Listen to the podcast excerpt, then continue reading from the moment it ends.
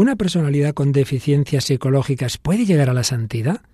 Seguimos hablando de psicología y santidad. ¿Nos acompañas?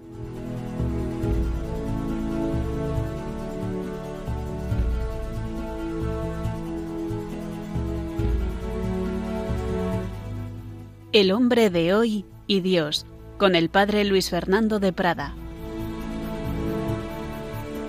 Un cordialísimo saludo, muy querida familia de Radio María en España y en tantas naciones hermanas que nos seguís a través de las ondas en diversos horarios y del mundo entero a través de Internet. Sí, seguimos navegando por el corazón del hombre contemporáneo en búsqueda de Dios. Lo hacemos en este bloque, el misterio del hombre y más en particular psicología y santidad, que estamos ya en su fase final en la que tenemos que sacar algunas conclusiones importantes sin duda, pero primero saludamos a Paloma Niño. Hola Paloma, bienvenida un año a vez. Uy, un año más digo yo, una semana más. Una semana y un año, porque llevamos bastantes con el, con el programa. Bueno, también, también es verdad, un año más, un año más, claro que sí. Bueno, y en este tiempo de cuaresma, pues precisamente que nos llama a la santidad, que nos llama a la conversión, vamos a seguir hablando de ello y viendo la relación entre lo humano y lo divino, la naturaleza y la gracia, la normalidad psicológica, su madurez y la santidad. Y para ello, pues hay una vida de una persona que en el caso concreto, no digo el tema religioso que no aparece en la película, estaría también, pero muchas veces no sé por qué las películas se olvidan de esa dimensión tan importante. Bueno, estoy hablando de una personalidad histórica importante, premio Nobel, cuya vida fue llevada al cine en una famosa película. Sí, la película es del año 2001, Una mente maravillosa y está basada en la vida real de John Nash. Pues sí, con ese trasfondo haremos una serie de reflexiones. Pero con todo este tema de la psicología, la santidad, la locura, la madurez, pues traemos unas cuantas canciones, ya veremos cada una con qué matiz. Bueno, empezando por la que está más claro hasta en el título, traemos una de Mecano, ¿verdad? Una de Mecano que se titula Un poco loco. Aquí estamos bastante locos, pero bueno, este un poco loco. Y una de una cantante creo que es inglesa, con una banda de Machine, ¿verdad? Sí, de la banda británica de rock Florence and the Machine y la canción es Shake It Out. Shake It Out. Y terminaremos con un grupo chileno, que esa en cambio ya es nuestra canción explícitamente cristiana.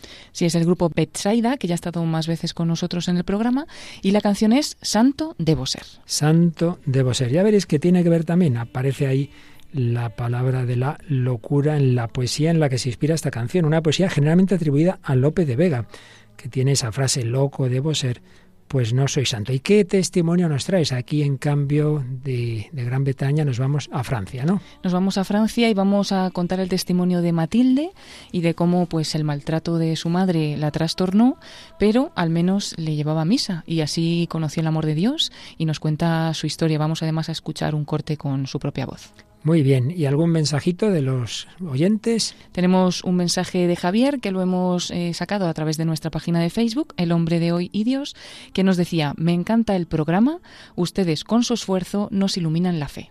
Bueno, ojalá, eso todos debemos ayudarnos mutuamente. Pues vamos adelante con esta edición 427 del hombre de hoy y Dios.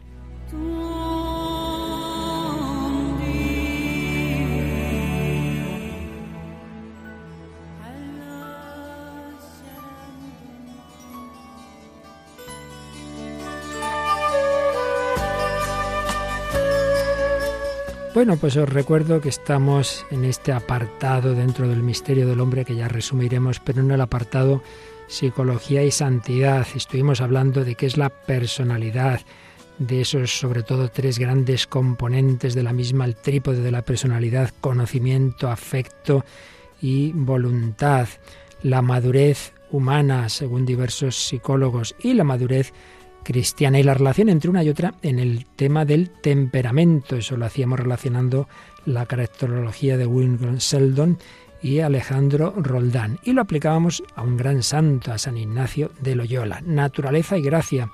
Hablamos de la espiritualidad peregrinante.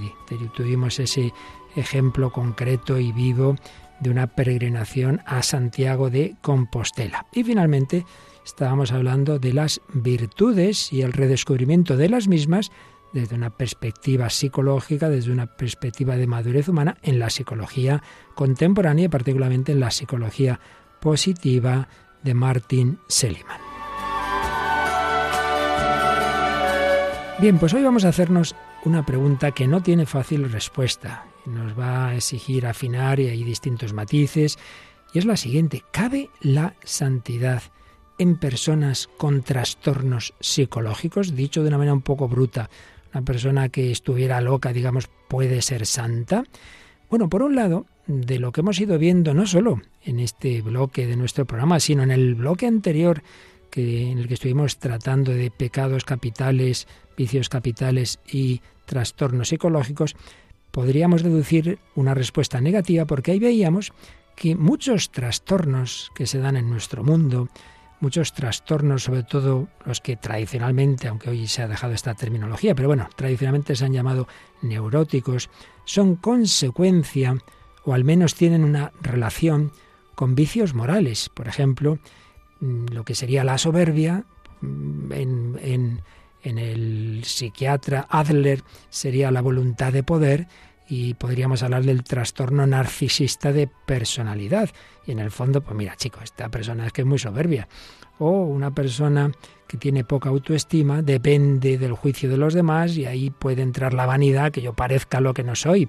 O pues la ira, uno que no controla sus impulsos de, de agresividad y eso puede llevar también a trastornos serios. O la relación que vimos entre la acedia, uno no disfruta de Dios, de las cosas espirituales, y eso está relacionado con la depresión, con la pereza, o la relación entre lujuria y adicción sexual, entre gula y alcoholismo, u otras adicciones, tema de los trastornos alimentarios. Bueno, estuvimos viendo y una conclusión que se podría sacar de todo ello es que precisamente por una serie de planteamientos morales, eh, o mejor dicho, no morales, eh, que nos llevan a ese vacío existencial, que nos lleva a su vez a, a lo que vienen a ser esos vicios capitales, acaban generando unos trastornos psicológicos. Desde este punto de vista, habría que decir que la persona santa pues tiene mucha más capacidad, digamos, de no caer en trastornos psicológicos que aquel otro, en cambio, que está metido en una serie de vicios. En algunos casos lo vemos clarísimo. Una persona que está vacía, que se pone a beber, pues, pues a drogarse, es evidente que todo eso le lleva a una serie de consecuencias psíquicas e incluso físicas que hasta pueden llevarle a la muerte. Por otro lado, veíamos como a diversos autores, por ejemplo, Rudolf Allers, psiquiatra, en concreto relacionaba lo que tantas veces llamamos neurosis con el egocentrismo.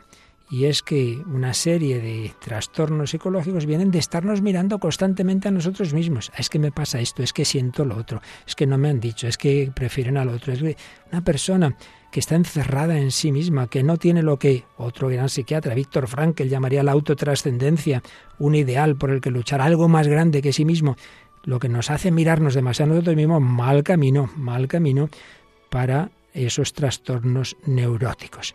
También veíamos que la gracia de Dios, la gracia, sana, eleva, pero eleva a un nivel divino, pero además sana psicológicamente. Y esto yo podría hablar por experiencia de tantas personas que he visto que su conversión cristiana les ha ayudado también humanamente, ha sanado muchos trastornos. Por tanto, en una primera respuesta parecería que habría que decir, por motivos que aquí he resumido lo que vimos con mucha calma en muchos programas, más bien habría que decir que una persona transformada por la gracia de Dios, pues es una persona también madura humanamente y por tanto parece que hay una contraposición entre santidad y trastornos psicológicos. Sin embargo, podemos también caer en la cuenta de otra cosa. Hay trastornos y enfermedades mentales inculpables, que no tienen por qué ser generadas por vicios morales. Para empezar, todas aquellas que vienen, digamos, del cuerpo. Una depresión endógena producida por una serie de neurotransmisores, ya me diréis qué tiene que ver con la culpa de una persona. Nada. Y quien dice eso, dice otro tipo de problemas, una esquizofrenia, que todos los indicios que tenemos es que es algo pues que tiene un origen biológico y le puede pasar al santo y al pecador. Por tanto, en este caso, la respuesta sería negativa. ¿Qué culpa tiene una persona de tener una determinada enfermedad mental? Y entonces esta persona, ¿Dios la excluye de la llamada a la santidad? ¿Dios no va a dar la gracia a alguien con una enfermedad, aunque esa enfermedad sea mental, e influya en su entendimiento y en su voluntad? Más aún, podríamos añadir algo. En un caso en que haya habido una parte de culpa en la génesis de ese trastorno, esta persona pues llevó una vida disipada, se metió en la droga. Y claro, la droga le ha generado un determinado problema que, que, se ha convertido en una adicción, vale, de acuerdo, al principio hubo culpa, se ha arrepentido, se ha convertido, como tantos santos, como San Juan de Dios, por ejemplo, a los 42 años, ya no puede ser santa, ya lo que hizo de mal la va a marcar para toda la vida, eso es compatible con lo que nos enseña la tradición y el magisterio de la Iglesia de que todos estamos llamados a la santidad, vocación universal a la santidad, pues más bien no, ¿verdad? Bueno, como veis, el panorama es muy interesante. Eh, tratar esto a fondo, pues supera este programa. Esto no son los programas de radio, no son para hacer una tesis doctoral, pero bueno, yo sí creo que podemos dar las suficientes pinceladas para que veamos que sí, por un lado lo que hemos ido viendo en programas anteriores es cierto, que la gracia de Dios, que la vida cristiana nos ayuda muchísimo a preservarnos y a sanarnos, no solo desde un planteamiento, digamos, espiritual, sino psicológico. Es verdad. Pero también es verdad que uno puede tener una serie de problemas físicos, biológicos o incluso psicógenos, pero que la gracia de Dios le ayuda a llevarlos sin que se quiten del todo y con ellos ir trabajando, ir creciendo en esa vida espiritual, ir llegando a una santidad. Quizá no sea una santidad canonizable, quizá no se pueda poner a esa persona como un modelo de imitación porque, bueno, hay cosas inculpables en ella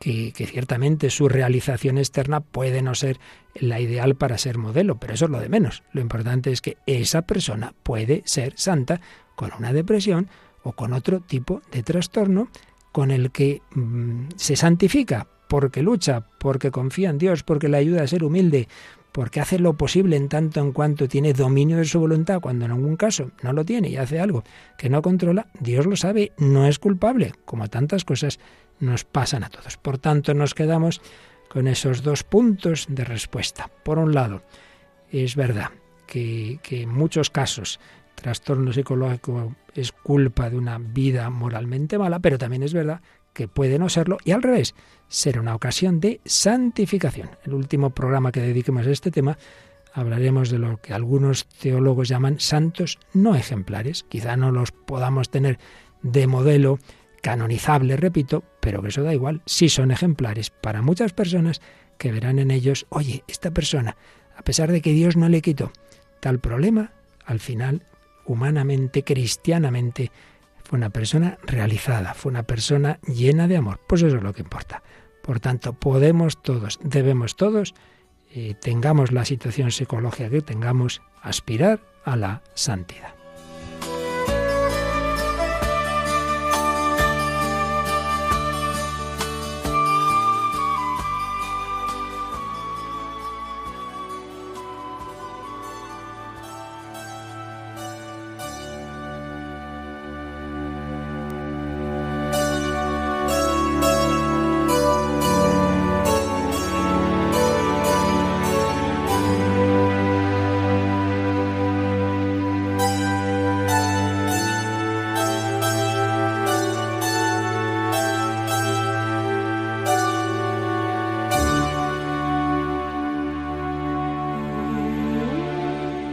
Pues aquí seguimos en Radio María, en El Hombre de Hoy y Dios, Paloma Niño, quien nos habla, Padre Luis Fernando de Prada, hablando de santidad y problemas psicológicos, incluso enfermedades mentales. Yo recuerdo que hablando de las virtudes, estuvimos siguiendo un trabajo del profesor doctor Martín Echavarría, filósofo y psicólogo y muy conocedor también de la teología. Y hoy pues podemos recordar la última parte de ese trabajo, de ese artículo, cuando habla justamente de este tema que hoy estamos empezando a afrontar, la compatibilidad entre la madurez cristiana, la santidad, y la madurez humana, la normalidad, podríamos decir. Y recuerda Martín Echavarría que la virtud es el máximo desarrollo de una potencia. Algo posee una virtud en la medida en que está habilitado para la operación perfecta para la que está hecho. Por ejemplo, decimos, este pianista es muy virtuoso. Nos referimos obviamente solo a ese aspecto concreto de su vida, el tocar el piano. Pero si hablamos de virtuoso como persona, es decir, la virtud ética, no una virtud parcial, Ahí no hablamos simplemente en un aspecto concreto, buen músico, buen deportista, no, no, sino buen hombre. Y en este sentido, el hombre plenamente realizado como tal, el hombre normal, es un hombre moralmente virtuoso. No se puede ser virtuoso y no ser hombre normal. O dicho de otra manera, una personalidad o carácter normal es el conjunto organizado de virtudes. Estamos pues mostrando un planteamiento, digamos, eh, sobre todo de Santo Tomás de Aquino, siguiendo a Aristóteles, y que está presente en toda la, la antropología cristiana. Pero ojo, ojo, esa normalidad humana tiene cierta amplitud, dice Martín Echavarría, y una cierta flexibilidad. No es lo mismo, ya lo decía Aristóteles, ser moderado en el comer para una persona pues de complexión robusta que, eh, que necesita quizá alimentarse mucho que, otro, de otro tipo de complexión. Hay una serie de aspectos relativos. También la normalidad humana y mucho más, el desarrollo espiritual, que depende principalmente de un don de Dios, puede darse aun presuponiendo una disminución psíquica, un aspecto psíquico que no, que no tiene su plenitud, sin conexión con la moral, por ejemplo, un retraso mental. Está claro.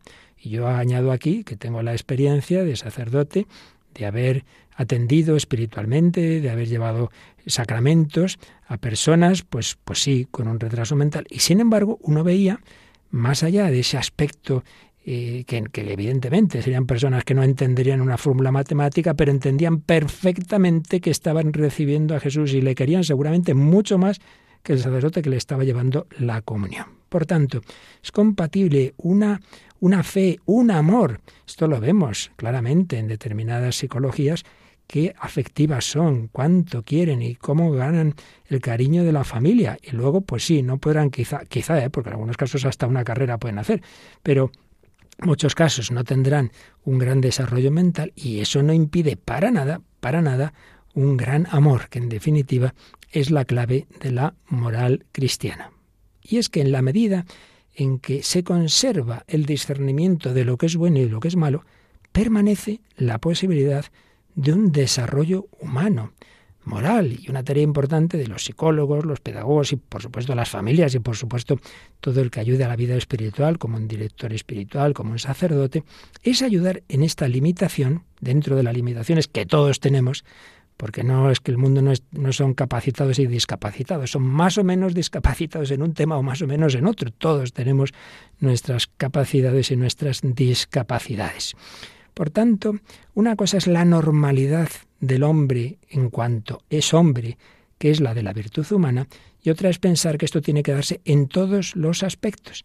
Se puede ser normal en, en el deseo de querer hacer el bien y no serlo en algún aspecto de salud corporal. Y no nos olvidemos de que la salud corporal afecta también a la mm, salud mental y, por tanto a determinadas acciones que podrían parecer como que una persona está haciendo algo externamente que está mal, pero de lo que no tiene culpa, de lo que no tiene responsabilidad, se puede padecer. Pues estoy mezclando aquí una reflexión mía con el artículo de Martínez Chavarría. Se puede padecer alguna forma de alteración psiquiátrica permaneciendo lo esencial de esa normalidad humana. Porque dice Santo Tomás de Aquino que si existen momentos suficientemente amplios de lucidez, cabe esa, esa plenitud, esa virtud es recibir los sacramentos, que es donde Santo Tomás trata este tema. Y vuelvo a lo de antes.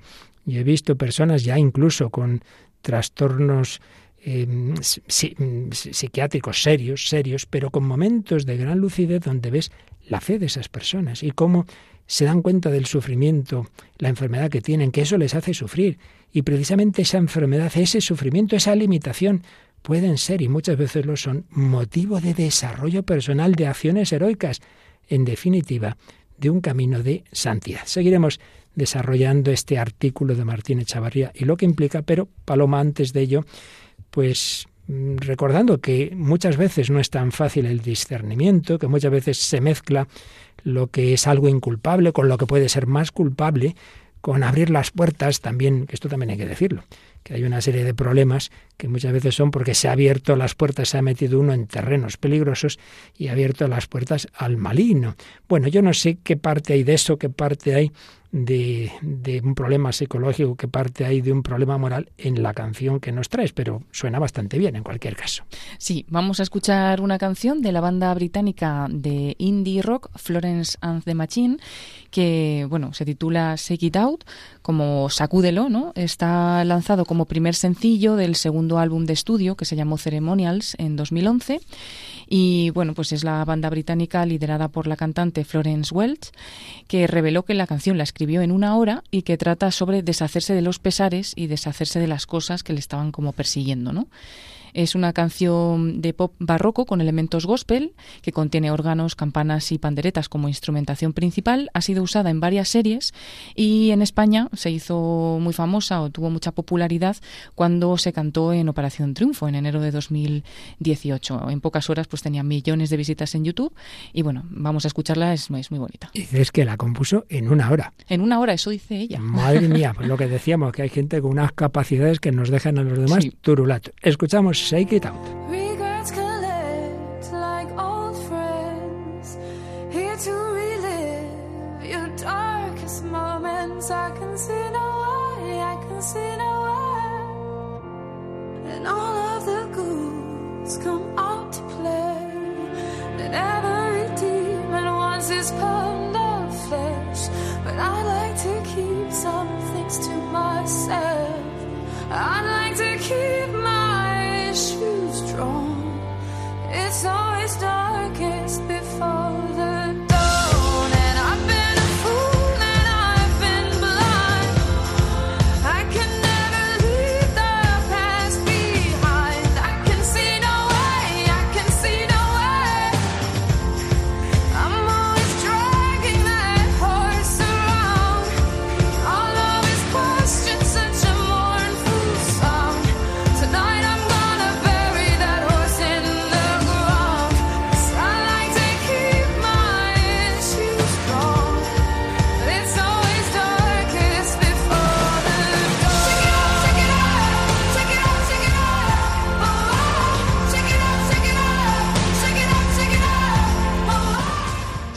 Sacúdetelo, sacúdetelo. Los remordimientos se reúnen como los viejos amigos para revivir tus momentos más oscuros. No puedo ver el camino. Todos los espíritus malignos salen a jugar. Todos los demonios quieren su porción de carne, pero me gusta conservar algunas cosas para mí. Me gusta mantener mis problemas dibujados. Es siempre más oscuro, justo antes del amanecer. He sido una tonta, he estado ciega, nunca puedo dejar atrás el pasado, no puedo ver el camino. Estoy siempre arrastrando ese lastre. Nuestro amor se apacienta, qué sonido tan lúgubre. Esta noche voy a enterrar ese caballo en la tierra. Sacúdetelo, sacúdetelo. Es difícil bailar con un demonio sobre tu espalda, así que quítatelo de encima.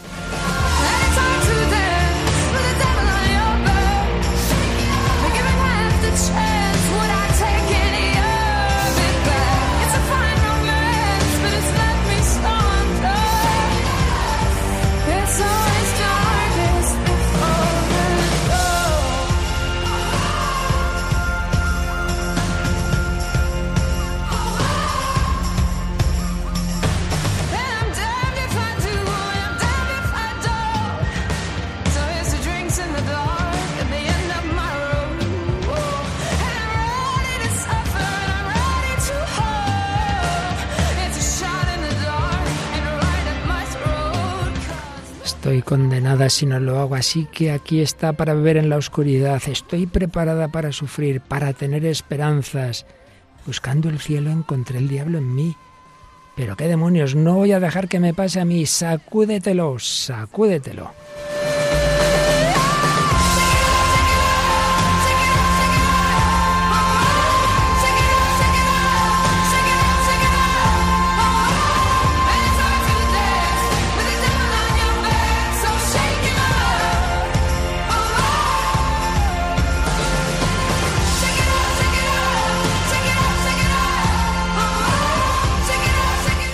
Sacúdetelo. Bueno, es un poco misteriosa la canción, un poco oscura. No podemos preguntarle a su autora exactamente qué querría decir, pero en cualquier caso nos quedamos, pues como siempre, con los mensajes positivos. Vengan de donde vengan esos malos recuerdos, esos demonios, sacúdetelos con los medios humanos y divinos, naturales y sobrenaturales y busquemos lo que nos da la esperanza. Y ciertamente es ante todo lo que viene de lo alto. Pero bueno, ya llegaremos a ello. Siempre partimos del humano. Y en este sentido, pues hoy vamos a ver un ejemplo de superación muy fuerte, muy claro, de alguien que tuvo una enfermedad psiquiátrica de las más graves, de las peores, de las que más separan a la mente de la realidad, la esquizofrenia paranoide y la tuvo alguien que llegó a premio Nobel. Por tanto, Paloma, pues por muchos problemas que uno tenga, si uno sabe luchar, puede llegar muy alto humanamente y también lo iremos viendo espiritual sobrenaturalmente. Sí, y con respecto a lo que estábamos hablando al comienzo del programa, son grandes ejemplos, porque una cosa es luchar contra cositas normales, pues ¿no? Y otra es luchar contra cosas, pues, muy duras, ¿no? Como por ejemplo pasó en la vida de John Nash, que está interpretada dentro de la película que vamos a tratar también en este programa, Una mente maravillosa, es del año 2001, de Estados Unidos, dirigida por Ron Howard. El guion es de Akiva Goldsman y el libro, eh, que se escribió previamente, de Silvia Nassar.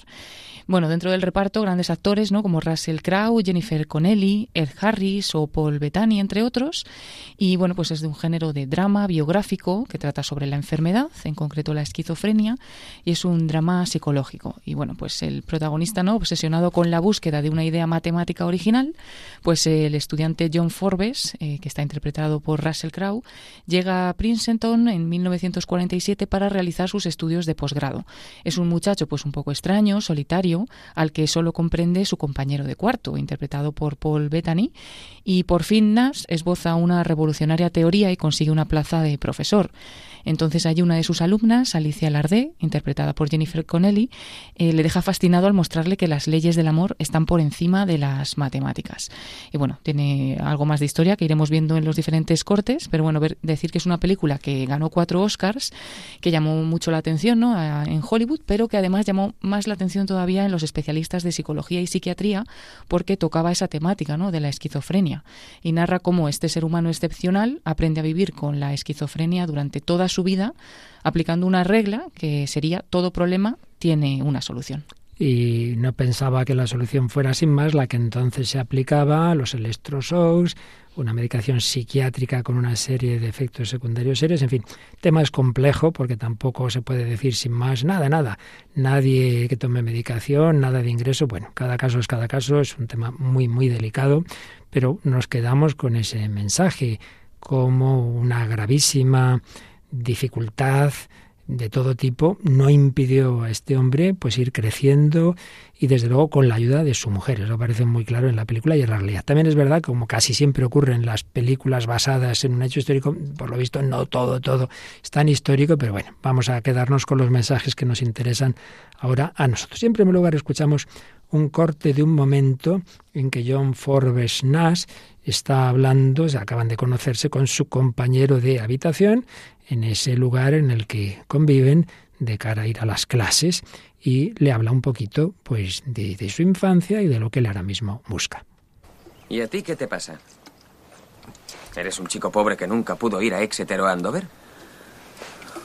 A pesar de mi privilegiada educación, soy muy equilibrado. Pero el mundo está en mi contra. Puede que se te den mejor los números enteros que tratar con la gente.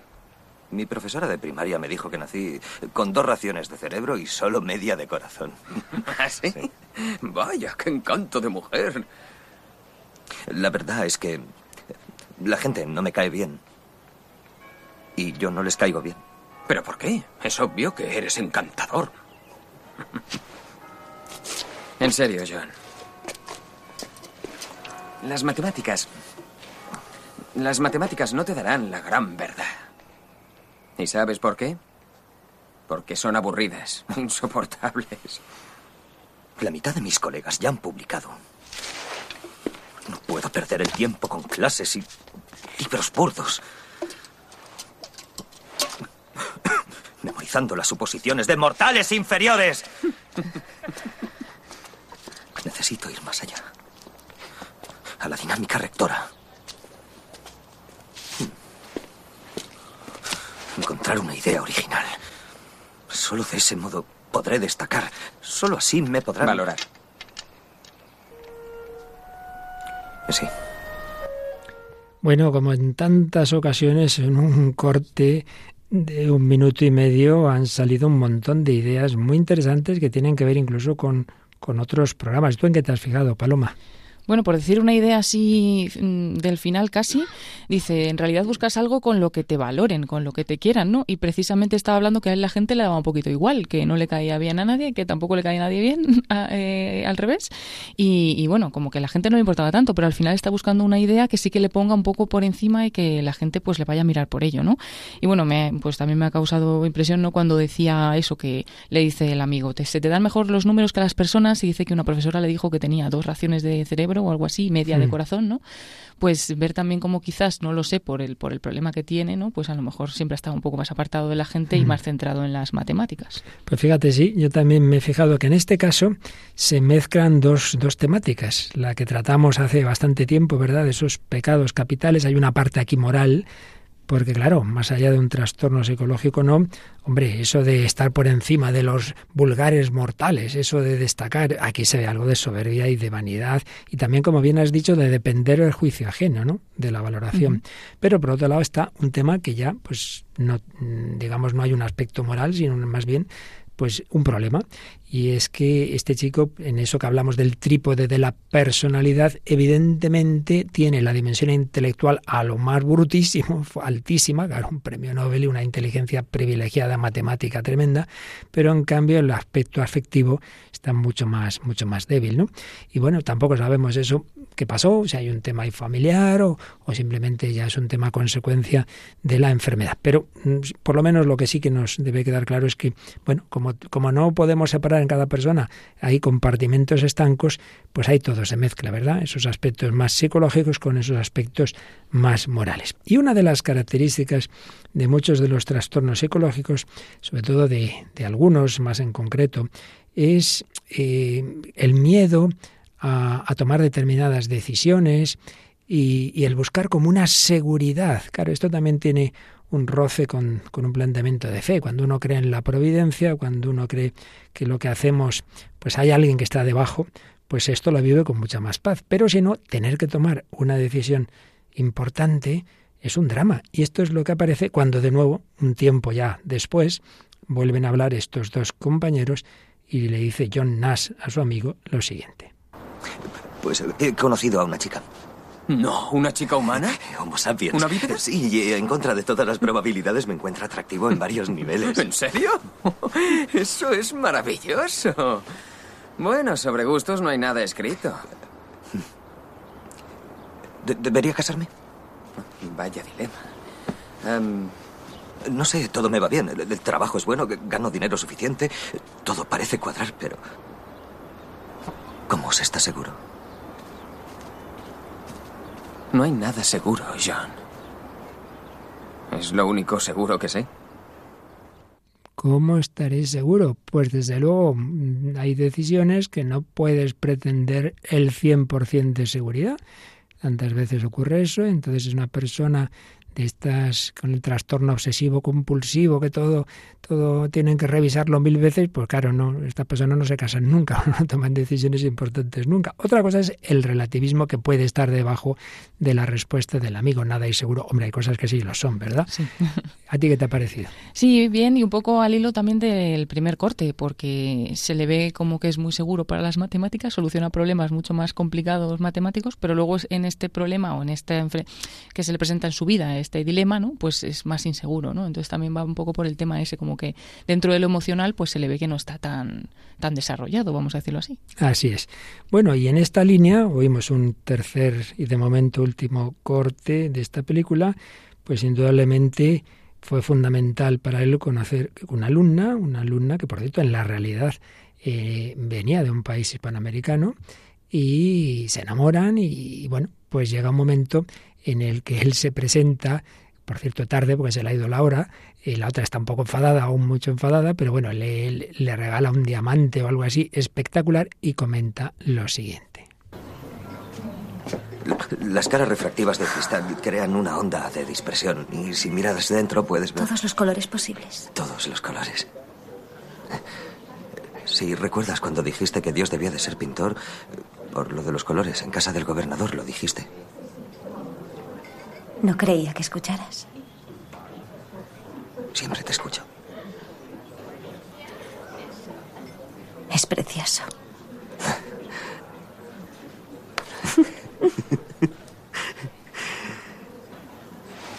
Alicia, nuestra relación merece un compromiso a largo plazo. Necesito alguna prueba o dato verificable y empírico.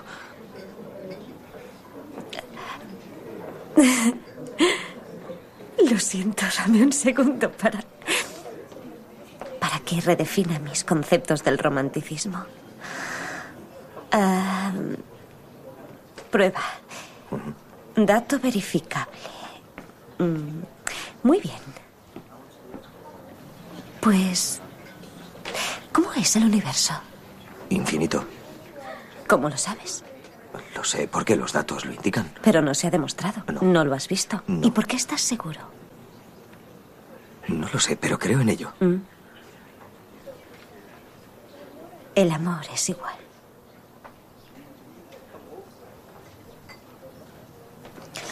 Ahora, la parte que no sabes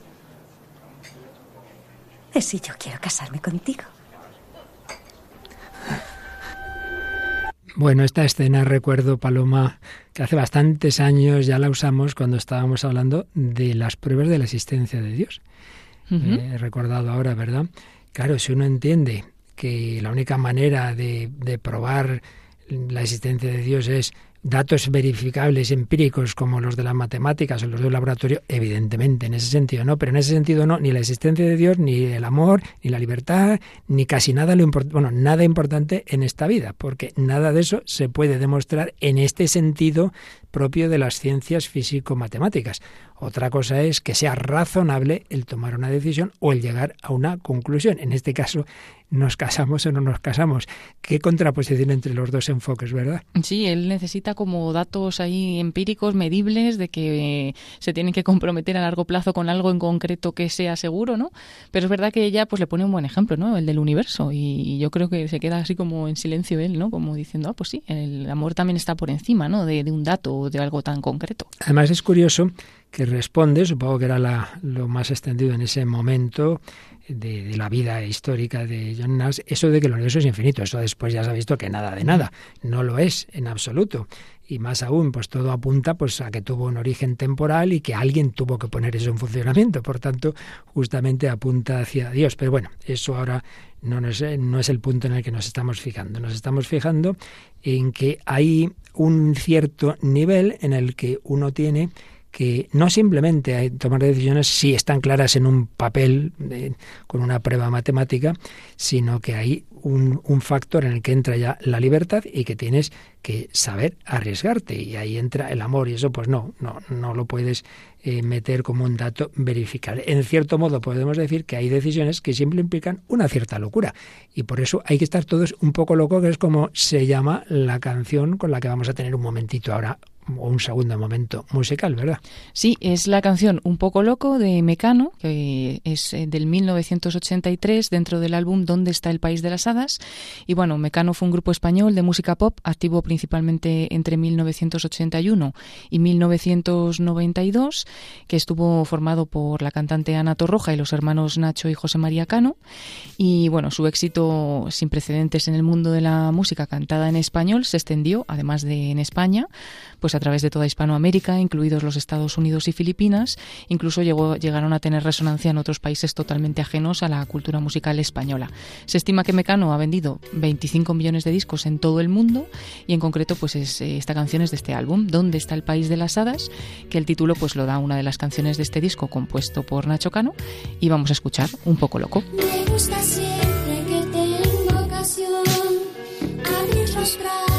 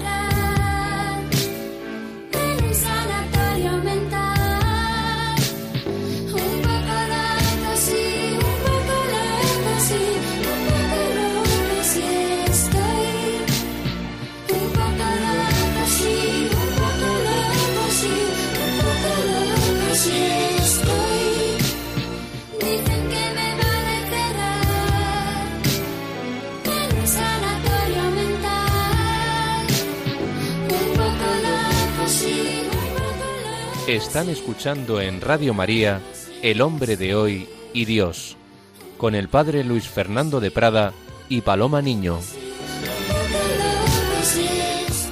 Y un poco locos estamos en Radio María y en este programa para llevar ya 11 años, programa 427 sobre psicología y santidad. Dicen que me van a encerrar en un sanatorio mental. Y esto le pasó a John Nash, al que no sabemos qué parte hay aquí real, qué parte de alucinación, al que le piden colaboración como gran matemático en la Guerra Fría que había entre Estados Unidos y la Unión Soviética. Entonces, eh, metido en ese mundo de conspiraciones, empieza a ver, a oír y empiezan a ocurrir una serie de cosas. No entramos en detalles por si queréis ver la película no la habéis visto, pero sí que vamos a escuchar este momento en el que le cogen al pobre, lo ingresan en un psiquiátrico y su mujer, oímos el diálogo que tiene con el psiquiatra que ha dirigido todo ese, ese ingreso. ¿Qué es lo que le ocurre? Padece esquizofrenia. Y ese trastorno suele generar paranoias. Pero... Pero su trabajo. Trata con conspiraciones, así que... Sí, ya lo sé. En el mundo de John, esas conductas suelen aceptarse, se fomentan. Así que su enfermedad lleva sin ser tratada mucho más tiempo de lo normal. ¿Qué insinúa? ¿Cuánto? Puede que desde la universidad. Al menos fue entonces cuando empezaron sus alucinaciones. ¿De qué está hablando? ¿Qué alucinaciones? Pues he detectado una de momento. Un compañero imaginario llamado Charles Herman. Charles no es imaginario. Él y John son amigos desde Princeton. ¿Conoce a Charles? ¿Ha cenado en su casa? Solo viene a la ciudad por las conferencias. ¿Fue a su boda? Tenía clases. ¿Ha visto alguna foto suya o hablado con él por Esto teléfono? es ridículo. He llamado a Princeton. Según sus registros, John vivía solo. ¿Qué es más probable? ¿Que su marido, un matemático sin instrucción militar, sea un espía del gobierno huyendo de los rusos? Usted hace que parezca un loco. o que haya perdido el contacto con la realidad.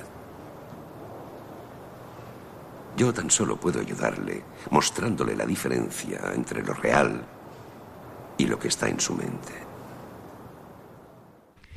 Madre mía, pues ciertamente llegaron a ese punto tan delicado de una de esas crisis eh, esquizofrénicas, paranoicas, y no siempre es tan fácil, porque también yo sé que hay psiquiatras no creyentes que cualquier persona que hable religiosamente les parece que también están teniendo una alucinación.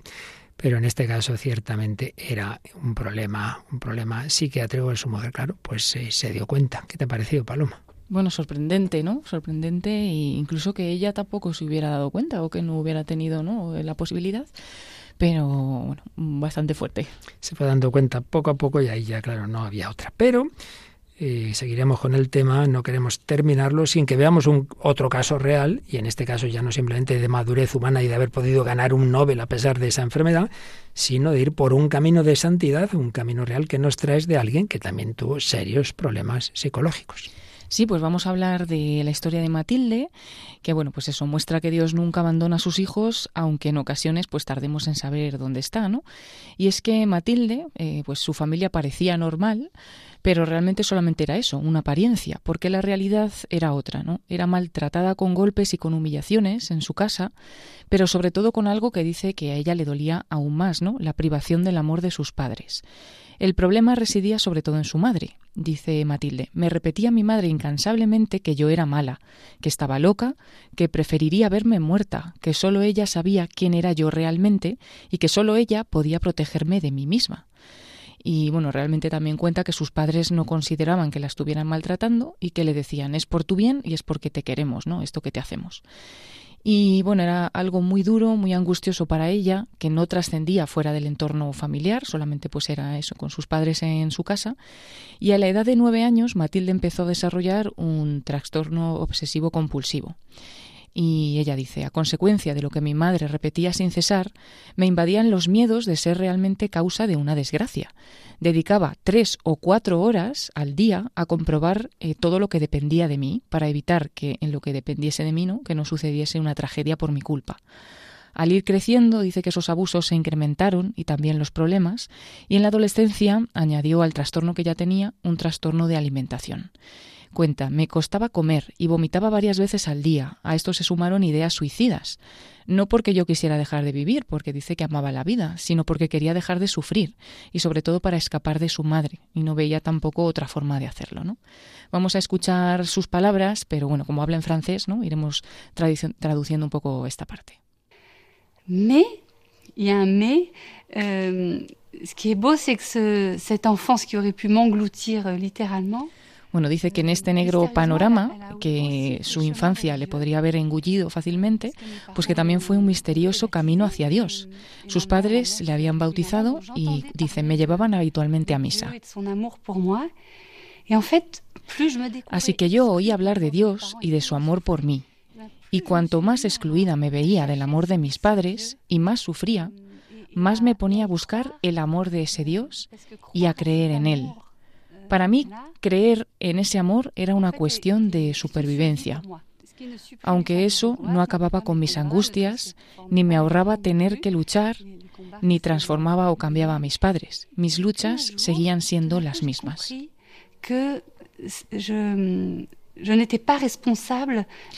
Un día dice que tuvo una transformación. Comprendí que yo no era responsable de lo que mis padres me hiciesen. Y si lo era, tampoco era responsable de ellos, sino solo de las cosas que yo decidí hacer. Comprendí que Dios me ofrecía la vida, pero que no podía decir sí por mí, que era yo quien tenía que decir sí, decirle sí a Él. Eso significaba renunciar a aquello que me destruía y poner mi confianza en Dios. Me aferré a él. La vraie guérison. Et, c'est- et du coup, je l'ai plus lâché. J'ai que j'ai, je lui ai laissé une place de, de plus en plus grande dans ma vie.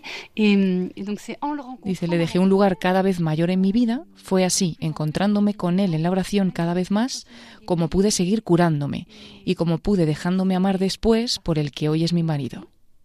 Desde hace 20 años, dice que, que está con, con su marido, y dice que aún así le quedaba todavía un reto debido pues a, a lo que había sufrido por parte de su madre, y es que ella quería ser madre, pero le resultaba muy complicado por su experiencia personal. Dice, yo en realidad quería tener hijos, pero no quería ser madre, porque me daba mucho miedo. Y finalmente, dejándome amar por Dios en la oración, igual que pude ser esposa, pues también fui madre. Dice, pude curar progresivamente mi, mi TOC, mi trastorno obsesivo compulsivo, y ser madre. Dice que aún le quedan llagas en su historia, que sigue siendo débil, pero dice, sé que mi debilidad nunca sobrepujará su fuerza y su amor, eh, la fuerza y el amor de Dios. Ya no temo ninguna desgracia. Qué preciosidad.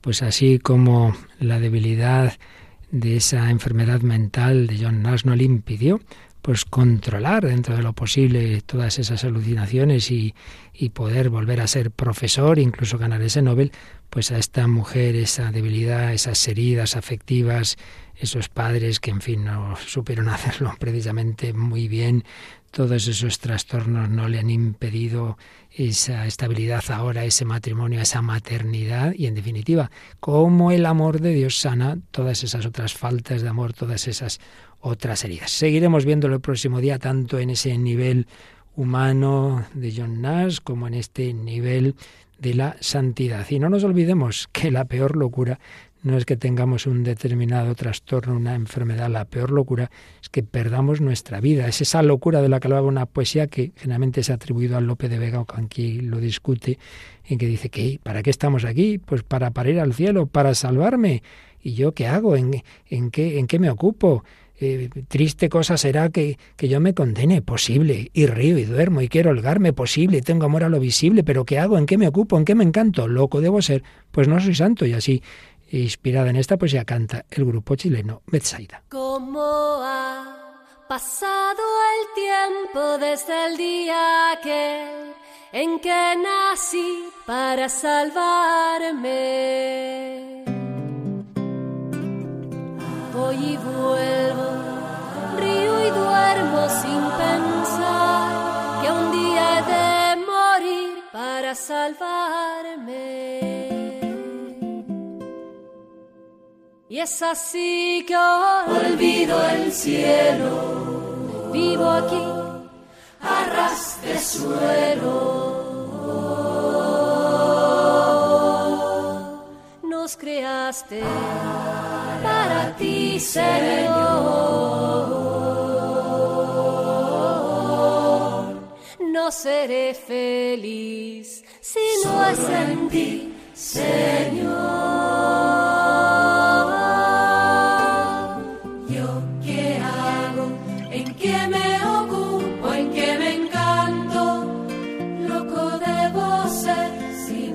Santo. ¿Qué hago? ¿En qué me ocupo? ¿En qué me encanto? Loco debo ser si no soy santo. ¿Qué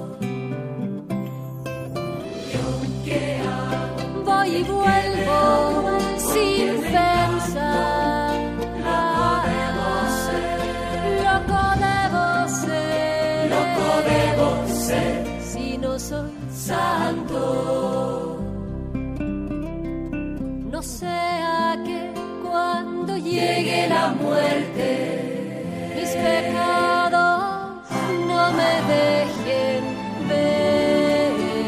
No sea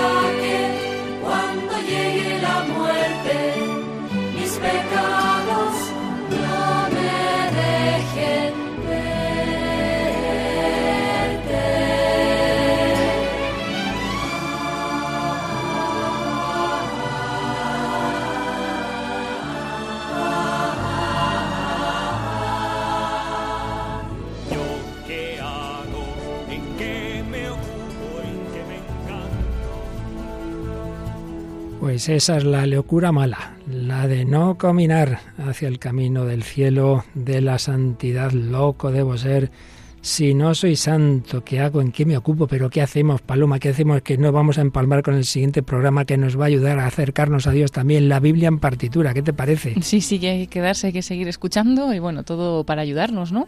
Y este programa, ya saben los oyentes, es del padre José Luis Simón, así que ya está preparado para ello. Y si queréis ayudarnos a la locura buena, pues algún mensajito siempre será agradecido. Sí, o bien a través del correo electrónico del programa, el hombre de hoy y Dios arroba radiomaria.es o bien buscándonos también en las redes sociales, en concreto en nuestra página de Facebook, buscándonos por el nombre del programa, sin pérdida, El hombre de hoy y Dios. Para aquellos que no han escuchado los programas anteriores o quieran profundizar en ellos y sobre todo quieran seguir todo el hilo, porque es un largo hilo en que cada cosa supone el anterior, recordamos que en el podcast de Radio María está todo, todo, todo desde hace más de 10 años y concretamente estos últimos de este tema tan interesante en el www.radiomaria.es, ahí la sección de podcast, también en Spotify, Google y Apple Podcast y por supuesto podemos enviar a vuestra casa en España, eso sí, los CDs, DVDs o pendrives con los programas que queráis. Pues Paloma Niño, muchísimas gracias. No te vuelvas loca mala, sino loca buena.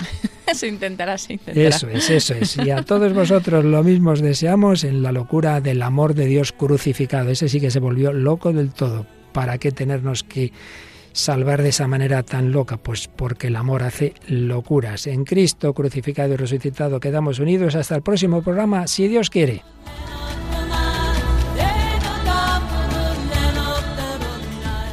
Así concluye El hombre de hoy y Dios, un programa dirigido en Radio María por el Padre Luis Fernando de Prada.